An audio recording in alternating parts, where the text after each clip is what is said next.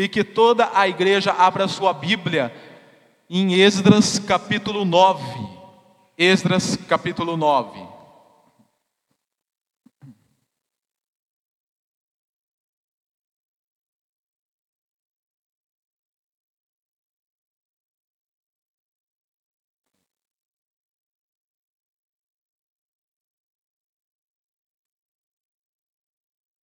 Marília, você faz um favor para o pastor? Traz o meu computador, eu subi e esqueci e eu vou precisar dele neste momento. Marinete que se cuide, que a Marília é a futura secretária, hein? Obrigado.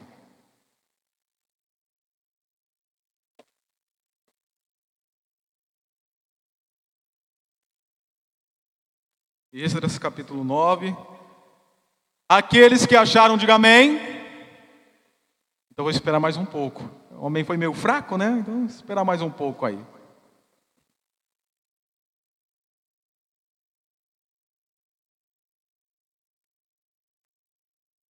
Esdras capítulo 9. Fica um pouquinho antes de Salmos, de Jó, tá? Alguns livros antes. Vamos lá de novo, aqueles que acharam, diga amém.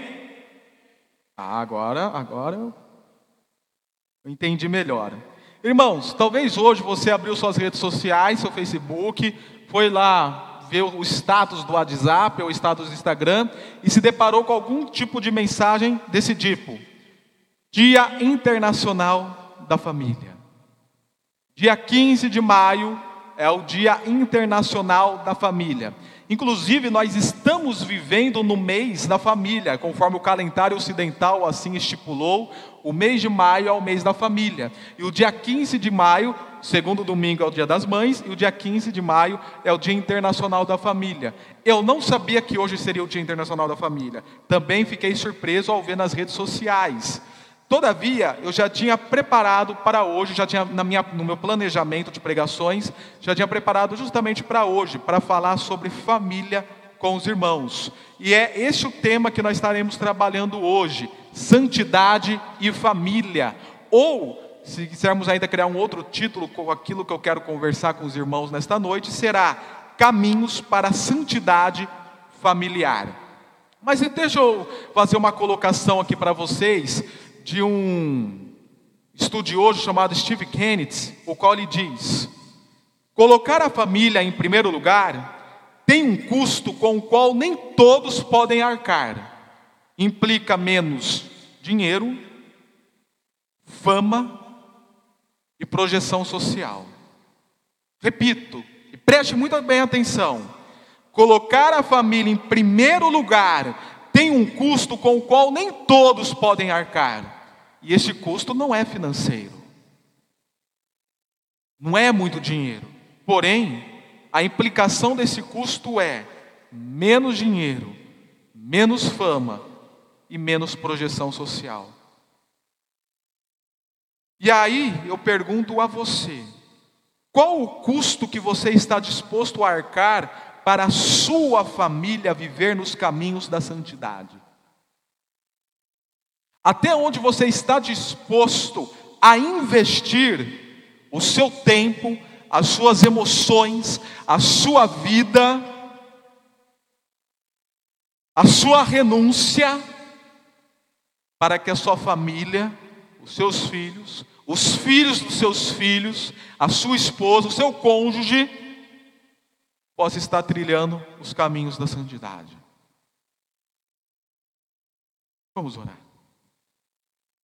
Senhor, que nesta noite possamos conseguir entrelaçar em nossa mente esse conteúdo histórico do texto bíblico que estaremos a pregar, desses dois capítulos de Esdras, para a realidade familiar cristã contemporânea, dos dias atuais, das nossas famílias que vivem nesses dias. E que haja arrependimento em nossos corações, se porventura estivermos levando a nossa família a viver um jugo desigual, porém, que possamos ser gratos ao Senhor, se ela tem trilhado os caminhos da santidade. E assim optarmos por planejar caminhos de santidade no guiar, no cuidar a nossa família. Como também aprendermos a identificar se existe algum tipo de julgo desigual nela, a fim de corrigirmos com temor, tremor e amor a sua face. Em nome de Jesus. Amém. Estamos aqui outra vez diante de Esdras e Neemias.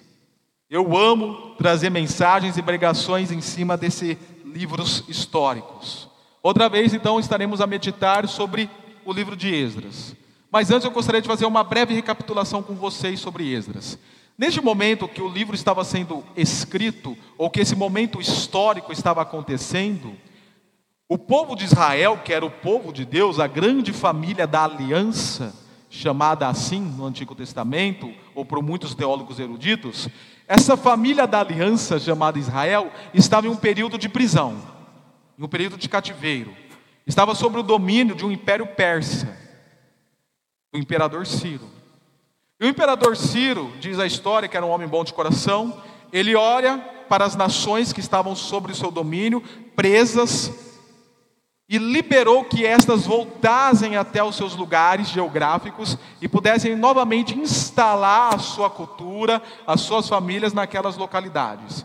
Então Ciro ele permitiu que a nação de Israel saísse da onde eles estavam presos e subisse novamente para Jerusalém, para o reino do sul e restabelecesse a cidade que tinha sido destruída pelo exército da Babilônia, levantassem os muros, levantassem os, o templo novamente, reconstruísse a cidade repovoasse a cidade e colocasse novamente suas famílias naquele local.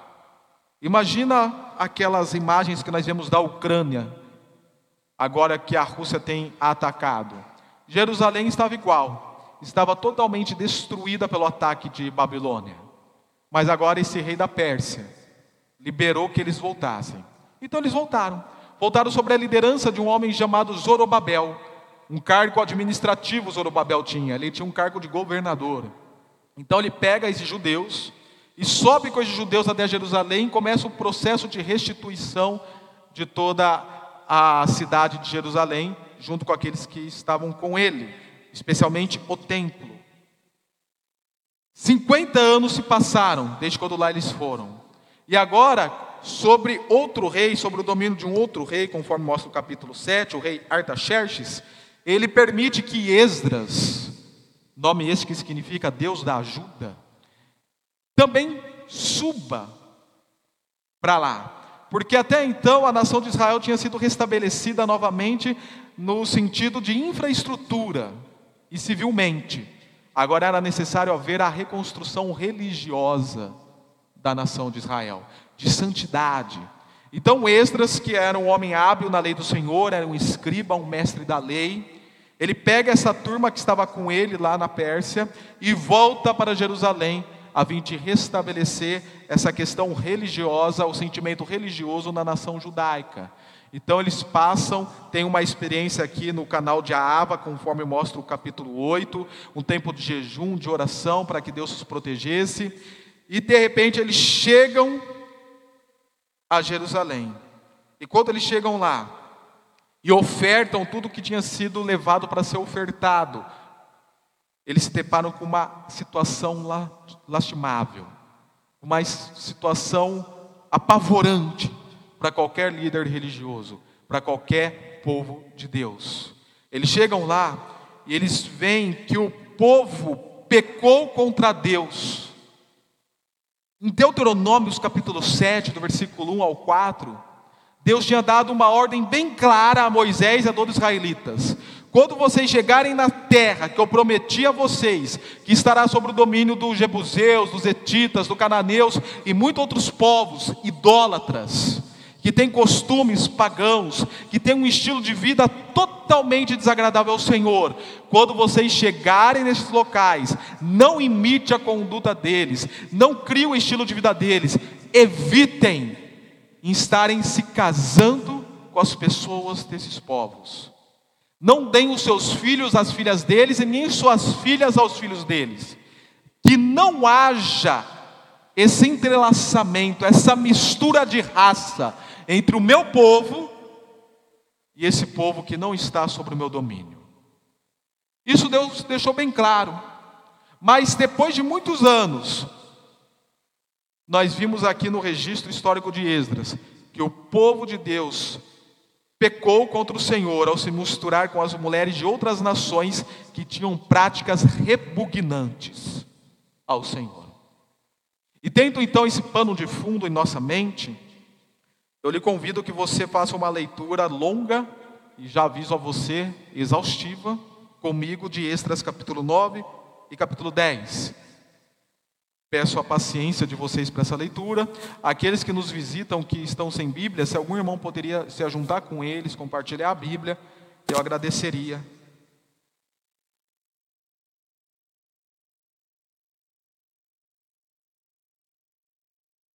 Depois que foram feitas essas coisas, os líderes vieram dizer-me, Extras registrando está escrevendo isso. O povo de Israel inclusive os sacerdotes, os levitas, ou seja, os líderes espirituais da nação, não se mantiveram separados, ou seja, santificados dos povos vizinhos e de suas práticas repugnantes, como a dos cananeus, dos iditas, dos ferezeus, dos jebuseus, dos amonitas, dos moabitas, dos egípcios e dos amorreus. Eles e seus filhos se casaram com mulheres daqueles povos e com elas se misturaram a palavra aqui misturar tem um sentido de entrelaçamento de tranças. Sabe quando a mulher pega o cabelo e faz aquelas tranças e fica tudo entrelaçado, firme, parecendo uma coisa só? Foi isso, eles se entrelaçaram, parecendo um povo só, junto com esses povos que não tinham o direito de se entrelaçar. A Septuaginta, que é a versão grega do Antigo Testamento, traz uma expressão que falam que eles implantaram suas sementes junto com estas pessoas. Então misturaram a descendência santa, e os líderes e os oficiais estão à frente nessa atitude infiel. Quando ouvi isso, Extras fala: rasguei a minha túnica, rasguei o meu manto, arranquei os cabelos da cabeça e da barba, e me sentei estarrecido. Se você acha que o pastor Maurício é exagerado, imagina Extras então era muito próprio da cultura. Não é que a personalidade de Extras era assim, era próprio da cultura esses tipos de reações físicas para mostrar apavoro ou arrependimento. Versículo 4. Então todos os que tremiam diante das palavras do Deus de Israel, que tinha sido dita lá em Deuteronômio, conforme eu falei, reuniram-se ao meu redor por causa da infidelidade dos exilados. Eu fiquei sentado ali, estarrecido, ou seja, apavorado até o sacrifício da tarde. Como uma forma nós sabemos, todo dia tinha dois sacrifícios, da manhã e da tarde, e até chegar o sacrifício da tarde, Esdras ficou nesse posicionamento de apavoro. Então, na hora do sacrifício da tarde, eu saí do abatimento com a túnica e os mantos, o manto rasgados, e caí de joelhos com as mãos estendidas para o Senhor, o meu Deus. Provavelmente ele fez isso nesse horário para que as pessoas pudessem ver. As pessoas estavam reunidas para o sacrifício, então ele faz isso para que as pessoas vejam agora o clamor dele a Deus em relação ao pecado do povo. E orei: Meu Deus, estou por demais envergonhado e humilhado para eu levantar o rosto diante de ti. Meu Deus, porque os nossos pecados cobrem a nossa cabeça e a nossa culpa sobe até os céus. Desde os dias dos nossos antepassados até agora, a nossa culpa tem sido grande. Por causa dos nossos pecados, nós, os nossos reis e os nossos sacerdotes, temos sido entregues à espada e ao cativeiro. Ou seja, nós já estamos presos porque nós pecamos no passado e estamos continuando nesse estilo de vida de pecado. Ao despojo e à humilhação nas mãos dos reis estrangeiros, como acontece hoje. Mas, agora, por um breve momento, o Senhor, o nosso Deus, foi misericordioso, deixando-nos um remanescente, dando-nos um lugar seguro em seu santuário. E desta maneira o Senhor Deus ilumina os nossos olhos e nos dá um pequeno alívio em nossa escravidão, que seria aquilo que eu disse aos irmãos, agora eles puderam voltar para a terra deles. Somos escravos, mas o nosso Deus não nos abandonou na escravidão.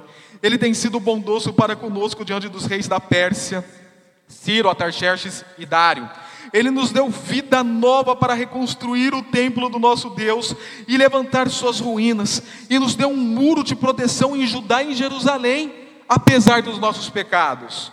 Versículo 10. E agora, ó nosso Deus, o que podemos dizer depois disso? Pois nós abandonamos os mandamentos que nos deste por teus servos, os profetas, quando disseste, e agora ele cita Deuteronômio 7, a terra que vocês estão conquistando está contaminada. A palavra aqui, contaminação, tem, sido, tem sentido de fluxo menstrual. Aquele sangue contaminado é esse tipo de palavra que está sendo aqui, de sujeira realmente. Está contaminada pelas práticas repugnantes dos seus povos. Com essas práticas, eles encheram de impureza toda essa terra. Por isso, não deem as suas filhas em casamento aos filhos deles, nem acede as filhas deles para os filhos de vocês.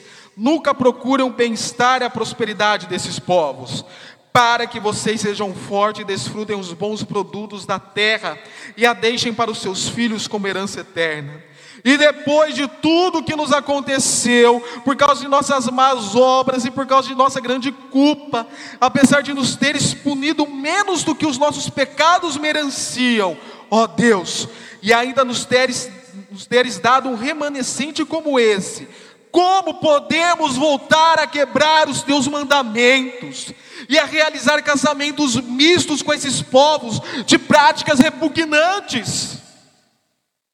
Como não ficarias irado conosco, não nos destruirias, e não nos deixarias sem remanescente ou sobrevivente algum. Ó Senhor, Deus de Israel, Tu és justo. Ó Senhor, Deus de Israel, Tu és justo, e até hoje nos deixaste sobreviver como remanescente. Aqui estamos diante de Ti com a nossa culpa, embora saibamos que por causa dela, nenhum de nós pode permanecer na Tua presença. Como diriam alguns pregadores, que oração. E aí vem o capítulo 10. Enquanto Estras estava orando e confessando, chorando, prostrado diante do templo de Deus, uma grande multidão de israelitas que viram essa ação de Esdras, homens e mulheres e crianças reuniram-se em volta dele. Eles também choravam amargamente. Então Secanias, filho de Jeiel, um dos descendentes de Elão, disse a Estras: Fomos infiéis ao nosso Deus, quando nos casamos com mulheres estrangeiras procedentes dos povos vizinhos. Mas apesar disso, ainda há esperança para Israel. Uma expectativa grandiosa ainda há para Israel. A palavra aqui é a mesma palavra usada lá em Isaías 40, 31 para nós esperarmos no Senhor que as nossas forças serão renovadas, o sentido de perseverança. Ainda há maneira de nós perseverarmos. Fazamos agora um acordo diante do nosso Deus e mandemos de volta todas essas mulheres e seus filhos. Lembrando que quando eles se casaram com essas mulheres, eles não tiveram filhos com elas, elas já vieram com os filhos de outras situações. Então nós vamos mandar essas mulheres com seus filhos de volta, segundo o conselho do meu Senhor e daqueles que tremem diante dos mandamentos de nosso Deus. Que isso seja feito em conformidade com a lei, conforme dado em Deuteronômio capítulo 7. Levante-se, esta questão está em suas mãos, mas nós o apoiaremos. Tenha coragem, mãos à obra. Esdras levantou-se e fez os sacerdotes principais os levitas e todo Israel jurarem que fariam o que fora sugerido. E eles juraram. Então Esdras retirou-se diante do templo do Senhor e foi para o quarto de Joanã, filho de Eliasibe. E quando esteve ali, não comeu nem bebeu nada, lamentando a infidelidade dos exilados. Fez então uma proclamação em todo Judá, em Jerusalém, Judá, porque é o reino do sul, todo o reino do sul, ele, ele fez essa proclamação, não só na cidade de Jerusalém em si, convocando todos os exilados a se reunirem em Jerusalém, na cidade. Os líderes e as demais autoridades tinham decidido que aquele que não viesse no prazo de três dias perderia todos os seus bens e seria excluído da comunidade dos exilados. Você pode ver que havia, assim, posicionamento radical contra o pecado aqui. Versículo 9: No prazo de três dias, todos os homens de Judá e de Benjamim, que eram as duas tribos que compunham o reino do sul, tinham se reunido em Jerusalém, a capital, né, tipo Brasília. E no vigésimo dia do nono mês, todo o povo estava sentado na praça que ficava diante do templo de Deus. Todos estavam profundamente abatidos por causa da reunião e também porque chovia muito. Então o sacerdote Estras levantou-se e lhe disse: vocês têm sido infiéis, vocês se casaram com mulheres estrangeiras, aumentando a culpa de Israel. Agora confessem seu pecado ao Senhor, o Deus dos seus antepassados, e façam a vontade dele. Separem-se ou santifiquem-se dos povos vizinhos das mulheres estrangeiras. A comunidade toda respondeu em alta voz: Você está certo, devemos fazer o que você diz. Mas há muita gente aqui e esta é a estação das chuvas, por isso não podemos ficar do lado de fora. Além disso, essa questão não pode ser resolvida em um dia ou dois, pois foram muitos que assim pecaram. Que os nossos líderes decidam por toda a assembleia. Depois que cada homem de nossas cidades que se casou com mulher estrangeira venha numa data marcada, acompanhada dos líderes e juízes dessas cidades, para que se afaste de nós o furor da ira de nosso Deus por causa desse pecado. Somente Jonatas, filho de Azael, e Jazeias, filho de Tiquivá, apoiados por Mesulão e o levita Sabetai, discordaram. Porque nunca há unanimidade numa decisão.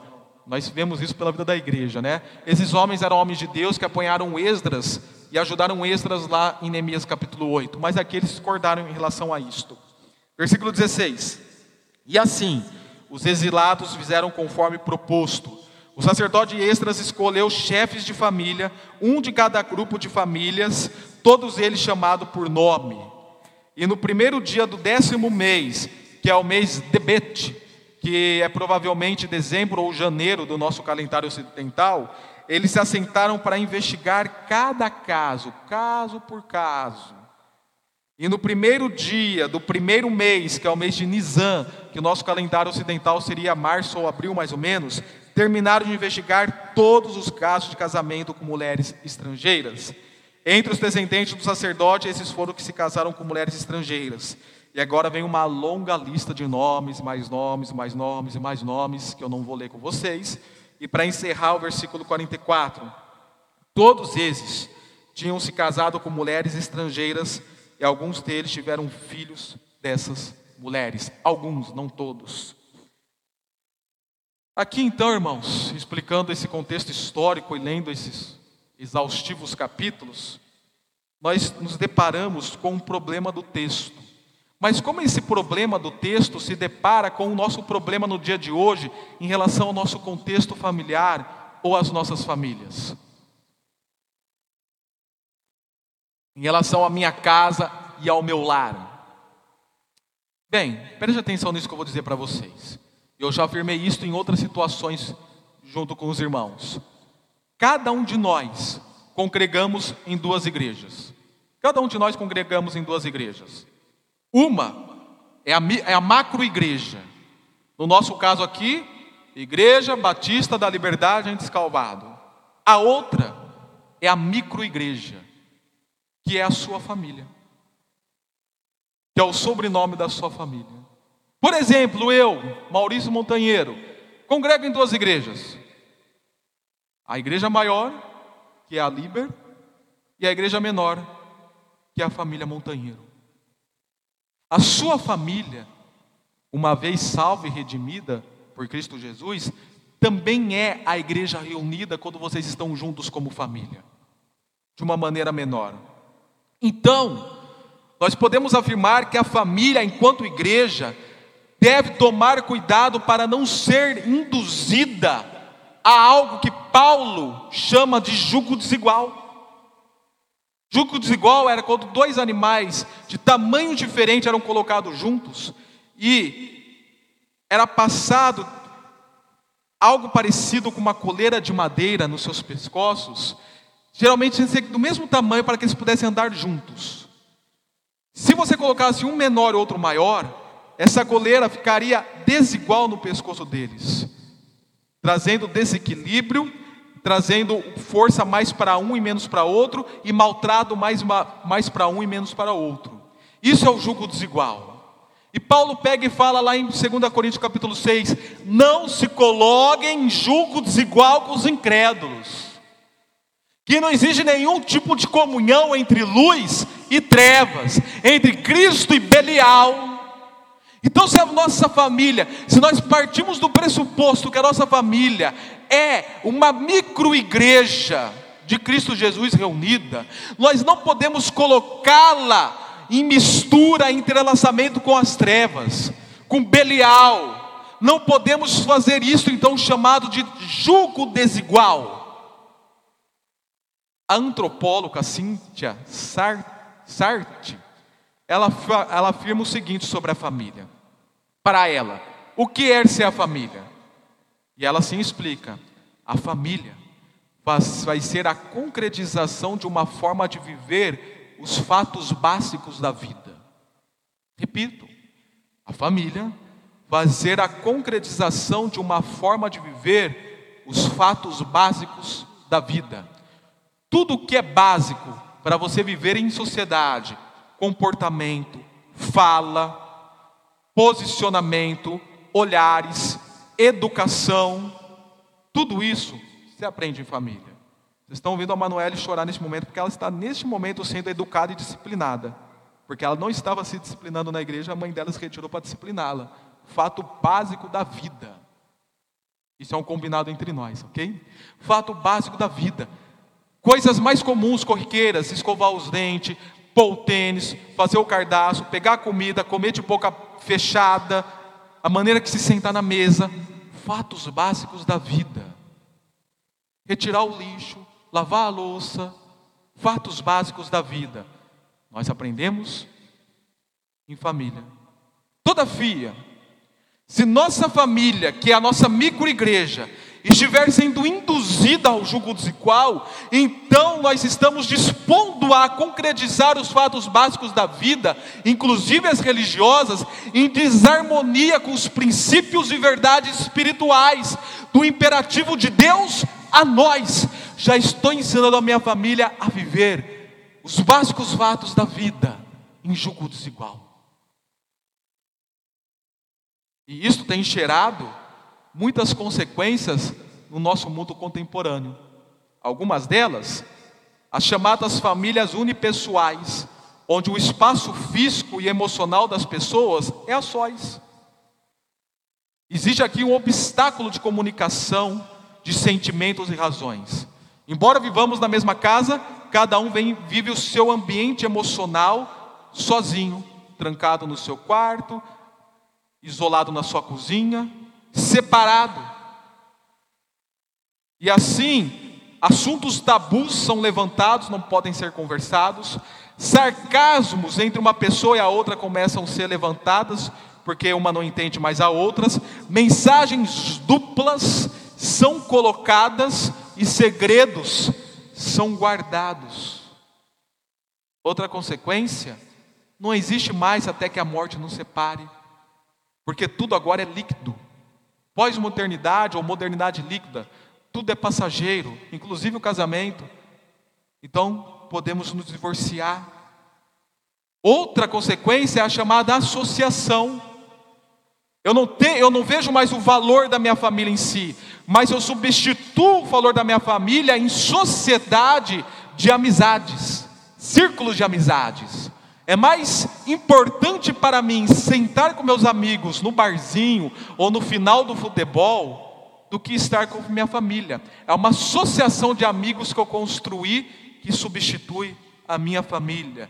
Então, metas não são mais compartilhadas, os valores começam a ser diferentes entre eles, quando não existe a chamada triangulação, que duas pessoas no lar se unem contra a outra, para derrubar a outra. Outra consequência é a chamada união consensual, onde o marido e a mulher se juntam com prazer meramente carnal. Só importa aquele prazer sexual entre nós. Só essa concessão sexual, só carnalidade. Casais sem filhos por opção, enfatizo, por opção, não querem ter filhos. Não querem multiplicar a terra conforme o imperativo de Gênesis capítulo 1. que Deus deu para os casais humanos, para o casal humano. Por quê? Para não atrapalhar a minha satisfação pessoal, porque filho dá trabalho. Inseminação artificial individual, que a pessoa não quer ter uma família, mas quer ter lá o seu filho. Aceitação da famigerada ideologia de gênero no meio do contexto do lar, a qual prega que menino pode nascer menina e menina pode nascer menino, que sexo é, que o sexo e a biologia são algo diferentes, gênero e sexo biológico são algo diferente. Esse tipo de deturpação e queridos, a falta de regras, de pulso, de princípios, de limites. E ainda eu posso fazer a lista aqui se prolongar, se prolongar e se prolongar. Esse tem sido um problema atual das famílias em geral, que pode acabar sendo introduzido dentro das famílias cristãs, quando nós começamos a nos entrelaçar com as suas filosofias e cosmovisão, visão de mundo da sociedade. A questão é, o problema aqui está levantado, tanto do texto como dos dias atuais. Como nós solucionamos esse problema? Bem, o texto nos apresenta a solução. Ao mesmo tempo que o texto apresenta o problema, ele apresenta a solução. Nós vemos aqui então que o povo pecou contra Deus, foi isso que nós aprendemos no texto bíblico. Porém, Esdras, esse sacerdote, esse mestre da lei, esse escriba, viveu um profundo arrependimento em relação ao pecado do povo. Você vai voltar a olhar nas escrituras comigo? Neste momento eu não vou ficar lendo o texto bíblico, mas eu quero que você entenda a separação desse texto. No versículo 1 ao versículo 4 do capítulo 9, nós vemos o profundo arrependimento de Esdras, quando ele tomou conhecimento do pecado do povo. No versículo 5 ao versículo 15, até o final do capítulo 9, portanto, ele intercedeu intensamente ao Senhor. Intensamente, ele não simplesmente orou. O verbo aqui no hebraico, pastor, como o bom hebraísta que o senhor é, não está no cal, uma ação simples. Está no piel, uma ação intensa. Intensamente ele ora ao Senhor. Aí lá no versículo, no capítulo 10, do versículo 1 ao versículo 11, nós temos a terceira parte do texto, que é o povo confessando o seu pecado. O povo ouve a oração de Esdras e junto com Esdras se confessa o seu pecado ao Senhor, diante de Esdras e consequentemente ao Senhor. O capítulo 10 ainda, do versículo 12 ao versículo 17, eles buscam junto uma solução. A quarta parte do texto. E por fim, última parte do capítulo do versículo 18 ao 44, há um registro dos nomes da, daqueles que pecaram. Então são essas cinco partes do texto bíblico arrependimento, seguido de intercessão, seguido de confissão do pecado do povo, seguido de solução em relação ao pecado, seguido de registro dos nomes daqueles que assim pecaram.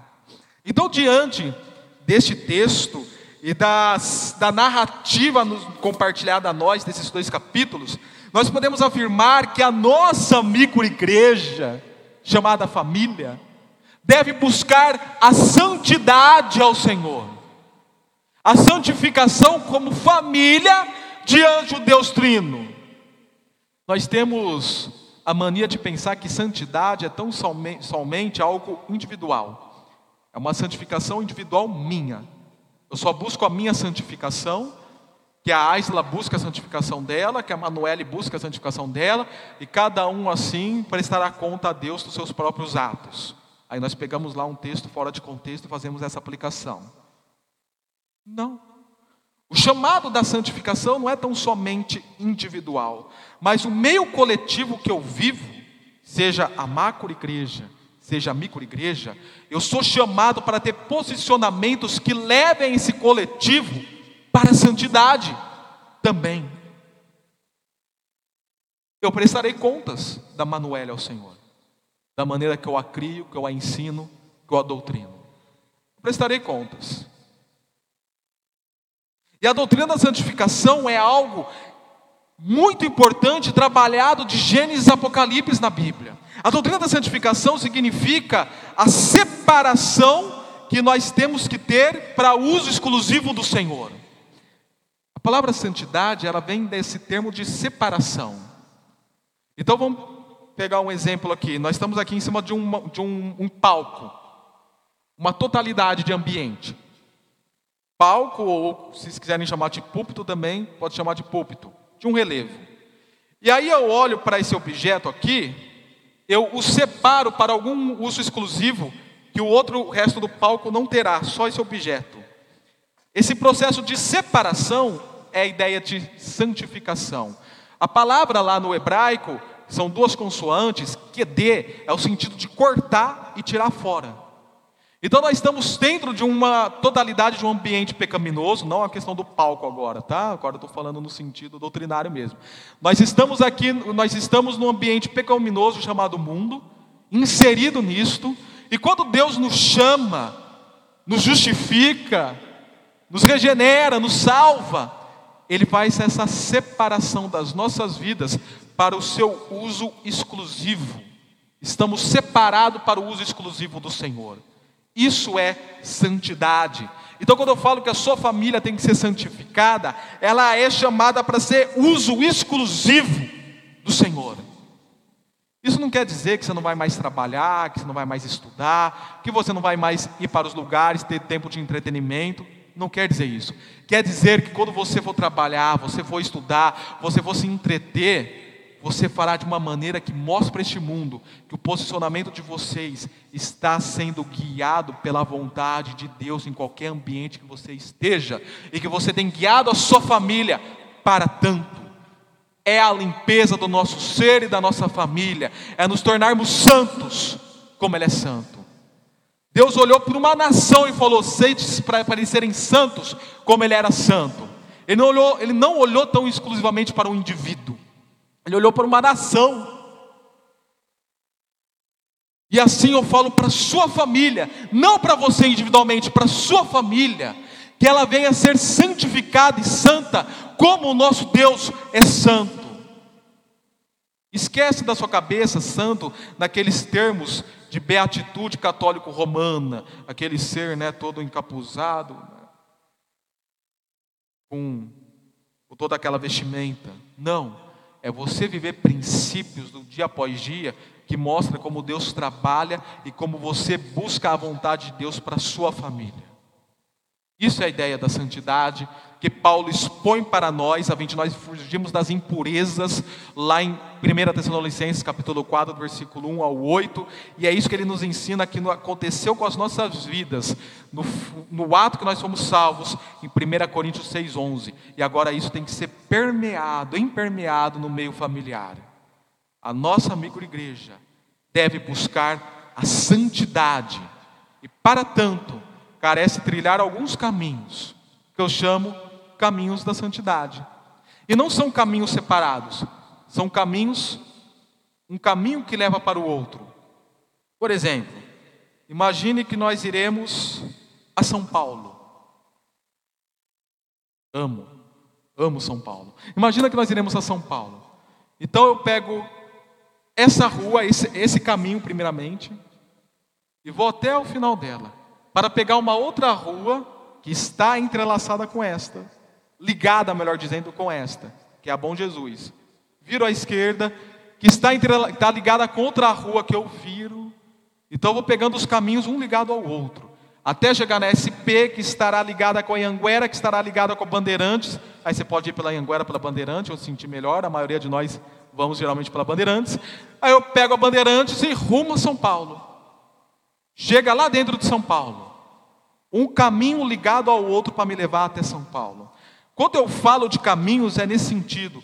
Nós precisamos trilhar caminhos de santidade, um que, tri, que está ligado ao outro, para levar a nossa família a ter esse viver separado, exclusivo para o Senhor. E quais são esses caminhos? Conforme a divisão do texto que eu mostrei para os irmãos agora há pouco, eu falo desses caminhos.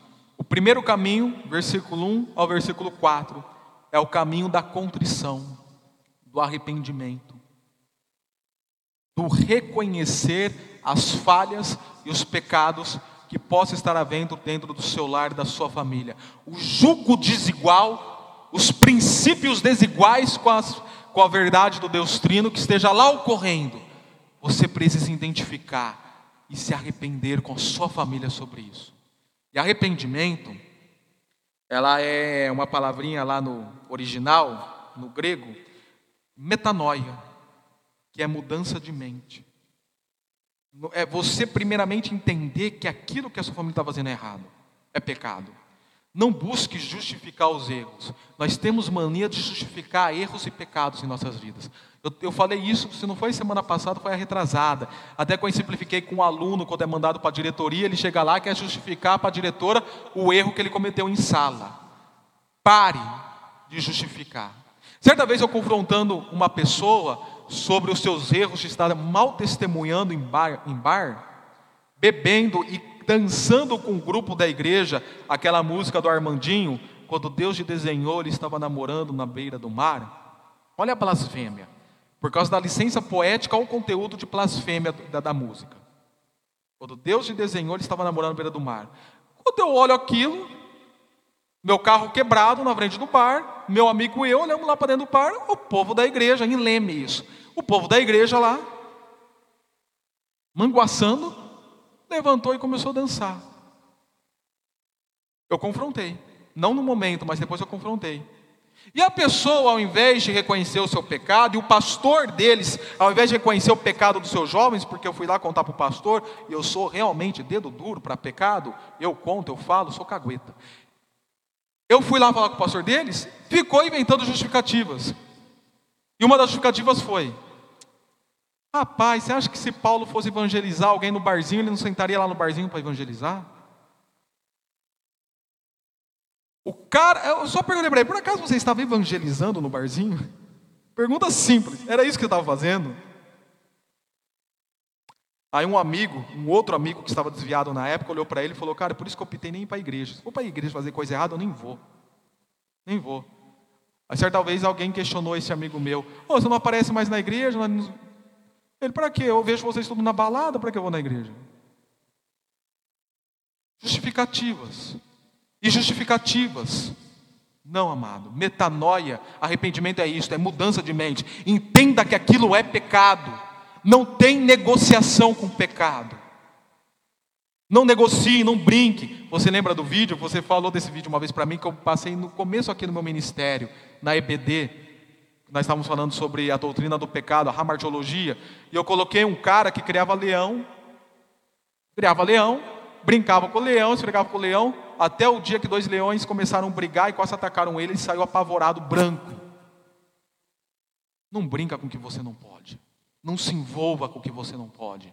Não brinque, não justifique, não negocie com o pecado. Haja mudança na mente de vocês que aquilo é pecado. E agora, depois que eu faço essa mudança da mente, eu me posiciono diante do Senhor, em estarrecimento, em apavoro, em remorso, como Estras fez, com as suas atitudes exageradas, culturais, mas fez.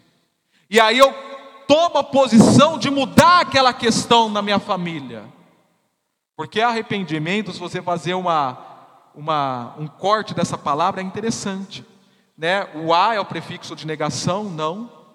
Né? Vamos deixar ela lá do ladinho, não importa para nós agora. Agora vem a, a, a, parte que eu quero. Repender. Pender significa ir atrás.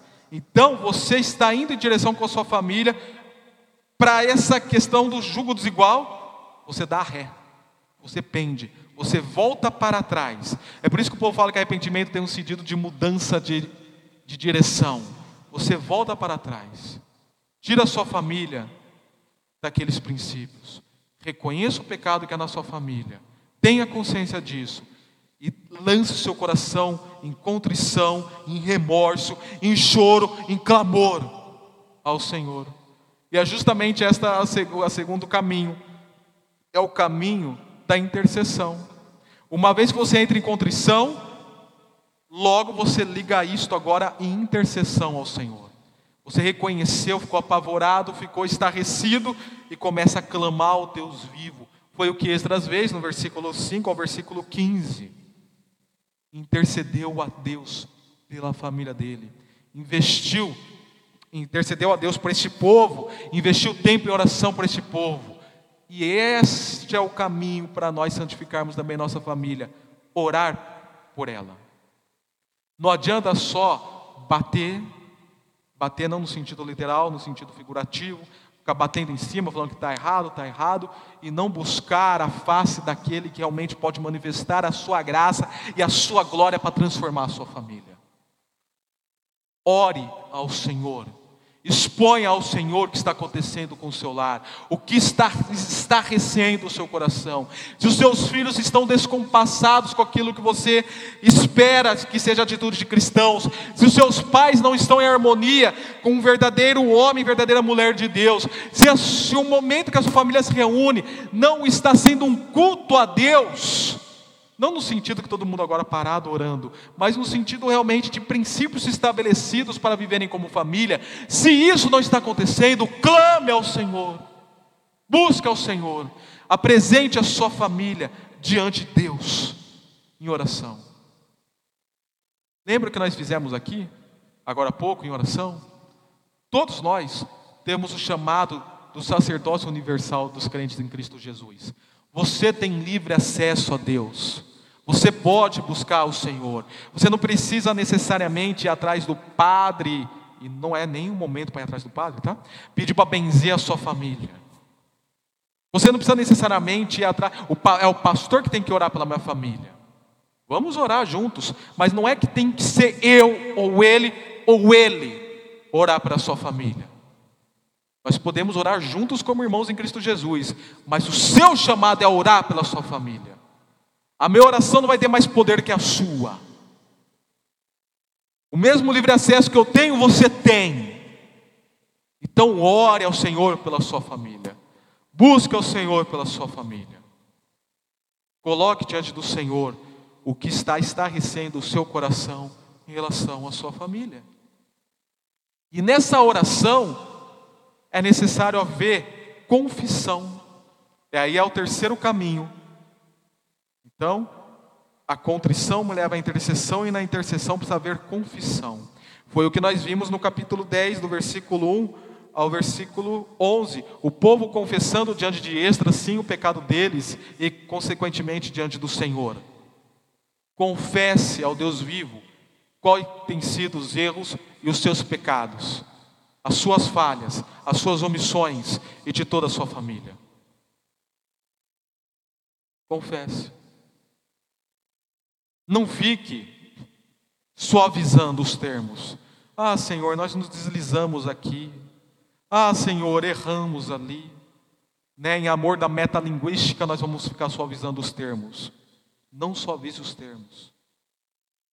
Pecado é pecado. E chame pelo nome que ele é pecado. Senhor, temos pecado contra os céus e contra a Sua face.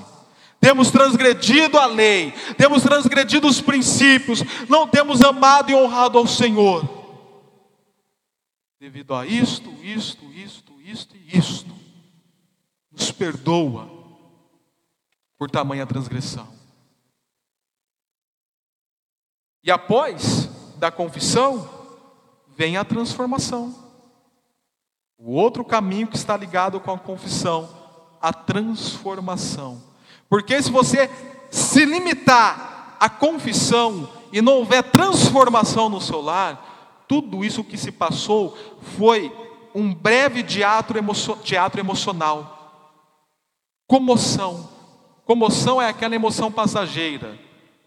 Só serve para o momento, não faz nada na sua vida.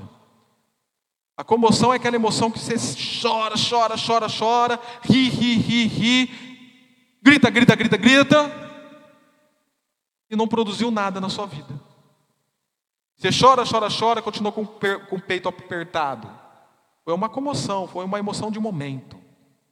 Se você se parar nos modos da confissão e não buscar a transformação, vai ser emoção momentânea.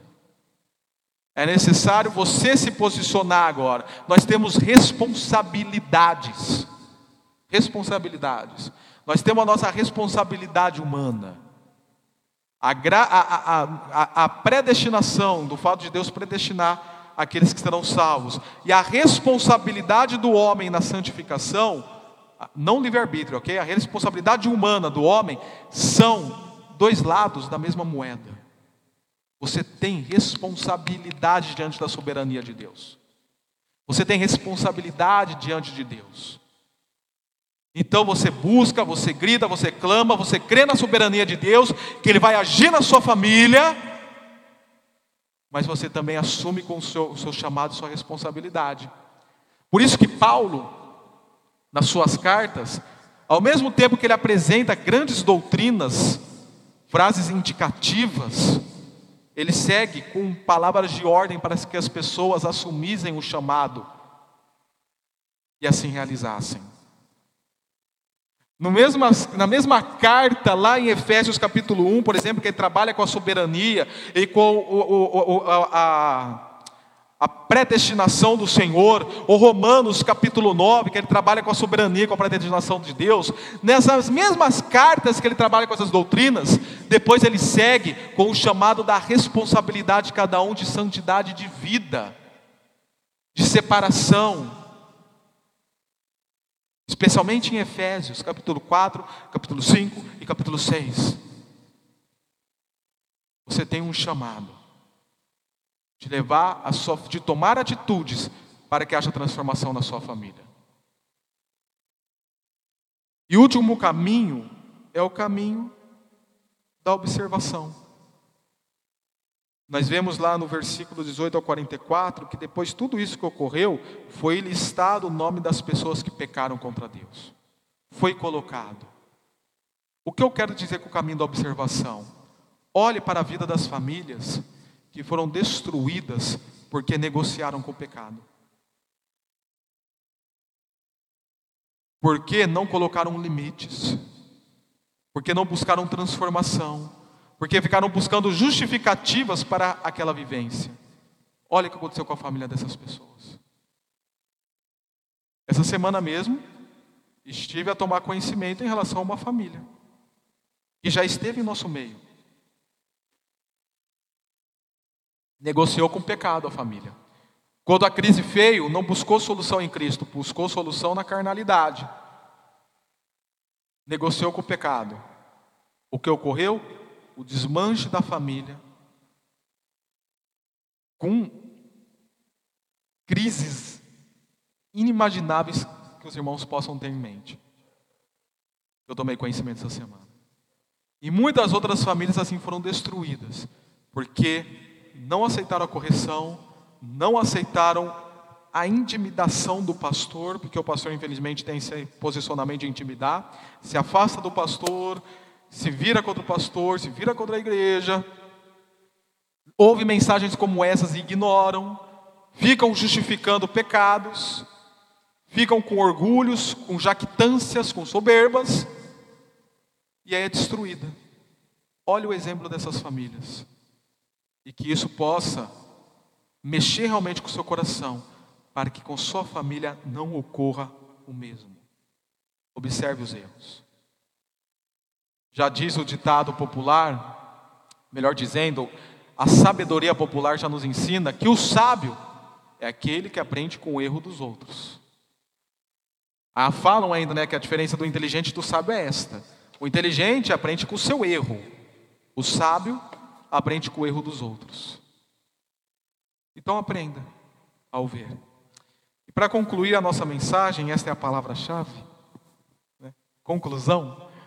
Para concluir a nossa mensagem, para ultimar esta mensagem, quero expor ainda aqui com os irmãos duas breves abordagens. Primeira, o ano passado, quando eu estive pregando em Hebreus, capítulo 11, na questão de Isaac, eu apresentei para os irmãos a missão, a visão e os valores da minha família pessoal. Eu quero retomar nesta noite com os irmãos.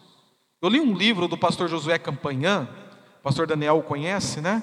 Da, um dos pastores auxiliares da PIB do Morumbi. Ele escreveu um livro que chama Família SA.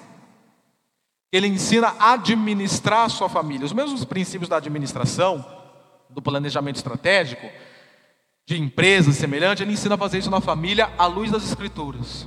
E eu tomei isto e criei um, um planejamento com a minha família, contendo a nossa missão como família montanheiro, a nossa visão e os nossos valores.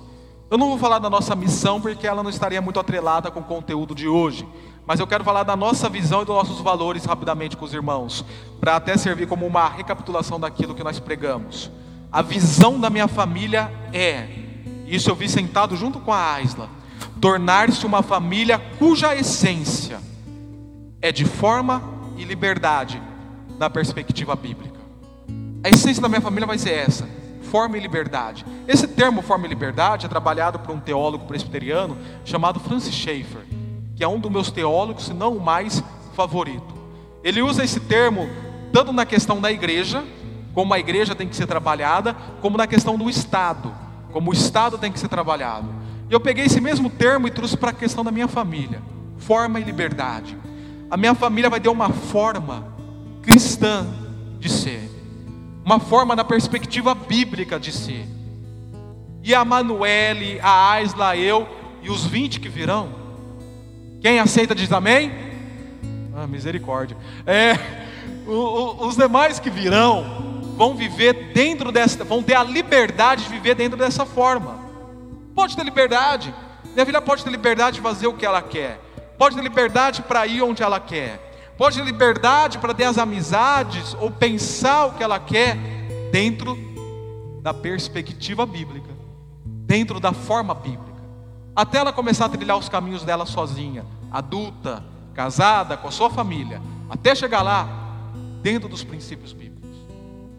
Se essa festa, se essas amizades, se este namoro, se esta série da Netflix ou semelhantes estiverem discordando das Escrituras, você não irá, você não namorará, você não terá amizade, você não assistirá. Liberdade dentro da forma. Forma e liberdade. Lembra que eu falei que Shaver usa isso para o Estado? Nós temos liberdade no Estado brasileiro. Eu tenho liberdade de ir vir dentro de uma forma. Por exemplo, eu tenho liberdade de andar de carro na Anguera. A partir do momento que eu tenho a carteira de motorista e respeite o máximo, irmãos, o mínimo também, tá? Da velocidade. Eu falo isso quando um cara me travou na SP. Eu pensei que eu nunca mais ia sair dessa SP na vida, rapaz. E depois eu vi que ele estava comendo e bebendo Coca-Cola. Mas enfim, eu tenho uma, uma liberdade de transitar pelo estado de São Paulo dentro desta forma. Eu tenho que criar minha família sabendo que tem limites fatos básicos da vida para viver. E esses limites estabelecidos serão os cristãos bíblicos para serem vividos. Pense nisso em relação também à sua família. Eu gosto aqui de simplificar a questão da pipa. Quem empina pipa ou já empinou sabe. No meu caso, nunca duas coisas que eu nunca fiz, nem tenho vontade: pescar e empinar pipa. Nunca fiz com isso. E as duas têm linha, né? Nunca fiz isso. E, mas eu sei de uma coisa, você vai dando, vai dando linha para pipa, vai dando linha, vai dando linha, vai dando linha. Se chega um momento que você não tem mais o controle da pipa, o que você faz? Começa a trazer de volta, como chama? Para lata, né? Se for uma lata, você vai puxando de volta. Família, esposa, filhos, esposo, são assim, tendo da forma e liberdade. Eu dou linha, eu permito. Mas está chegando um momento que está saindo do meu, do, do meu controle, opa, volta, para cá de novo, vem perto, forma e liberdade. E os valores da minha família quais são? Instrução, intervenção e intercessão. Instrução é o valor do discipulado, do ensinar, do instruir, do sentar junto, do mostrar a verdade, dos princípios morais e éticos cristãos, da vontade de Deus, aquilo que Deuteronômio capítulo 6 nos ensina, colocar nas portas da casa, escrever na testa e na mão direita, é tudo figurativo, tá? Se estiver no caminho, está conversando sobre a lei do Senhor. A instrução. Sentou para almoçar, sentou para conversar, instrui biblicamente. Intervenção é o valor da disciplina. Errou? Vamos conversar. Está insistindo no erro? Vai ficar de castigo. Se precisar haver o castigo físico, vai haver. Porque não é o Estado que determina como eu disciplino o meu filho, é a Bíblia. O Estado passa dos seus limites ao querer se intrometer na educação dos filhos. É a Bíblia que determina para mim. E a Bíblia ensina o uso da vara. E se eu precisar usar a vara ou a cinta, eu usarei. É o valor da disciplina. Lógico, sem machucar, agredir ou coisa semelhante. Não estou falando de dar um tapa na orelha machucar, estou falando daquela varinha na coxinha, aquela cintinha na coxinha, só para ficar esperto. É nesse sentido. Não é de agressão. Se houver agressão, aí o Estado tem um compromisso de intervir. Porque o Estado está aí para garantir a nossa segurança. Ok? Que fique assim claro que eu estou falando. E o valor da intercessão, que é o valor da oração. Orar pela minha filha, pela minha família. E tá a coisa mais linda, irmãos. Todo dia à noite eu oro com a Manuela antes dela dormir. Então eu pego a Manuela e vou caminhando com ela pelo corredor. Manuela dorme sozinha, não precisa colocar bananala, nada, nada, nada. Simplesmente, quer o TT e dormir, filha? Sim. Faz o TT, leva ela para o berço, dá boa noite, ela dorme. 8 horas da noite vai até 8 horas da manhã. Sozinha. Às vezes ela pede o berço dela, quando ela não pegou a mamadeira e foi sozinha para o quarto. E eu tenho o costume de orar com ela, quando não a Aisla. Na hora que nós oramos, naquele momento eu costumo de é, ou dar a bênção araônica ou apostólica a ela. E na hora que eu termino a oração, ela fala amém. Eu não ensinei ela a falar amém. De tanto ver nós orarmos com ela, ela fala amém. Semana passada, o pastor Daniel e o pastor Miquel estavam jantando em casa comigo. A Isla começou a orar, e, irmãos, oração antes do almoço da janta é uma oração rápida, tá? Não é nada prolongado assim, sabe? É algo mais economizado. Aí a Isla começou a orar, orar, orar. Eu acho que a Manu com fome, né? Já começou, amém. amém o momento da oração, irmãos, com a sua família, ore, interceda. Então, esses são os valores da minha família: instrução, valor do discipulado, intervenção, o valor da disciplina, intercessão, o valor da oração. E o segundo aspecto dessa conclusão é compartilhar as palavras de Paulo em 2 Coríntios 6, 14a e 1 Tessalonicenses 4, 7, que ele diz: Não se ponham em julgo desigual com descrentes e aí vem Tessalonicenses, porque Deus não nos chamou para impureza, mas para santidade. Isso vale para a sua família também. Em nome de Jesus. Amém? Amém? Ore com a sua família neste momento. Então, vai lá. Se você estiver sozinho, adote alguma família aí, alguma família adote aquele que está sozinho. Tá bom? Se você está com sua esposa, com seu esposo, os seus filhos, junte com sua família nesse momento, ore junto com a sua família. Esteja a orar com a sua família, e daqui a um tempo eu estarei quebrando esse período com um tempo de oração.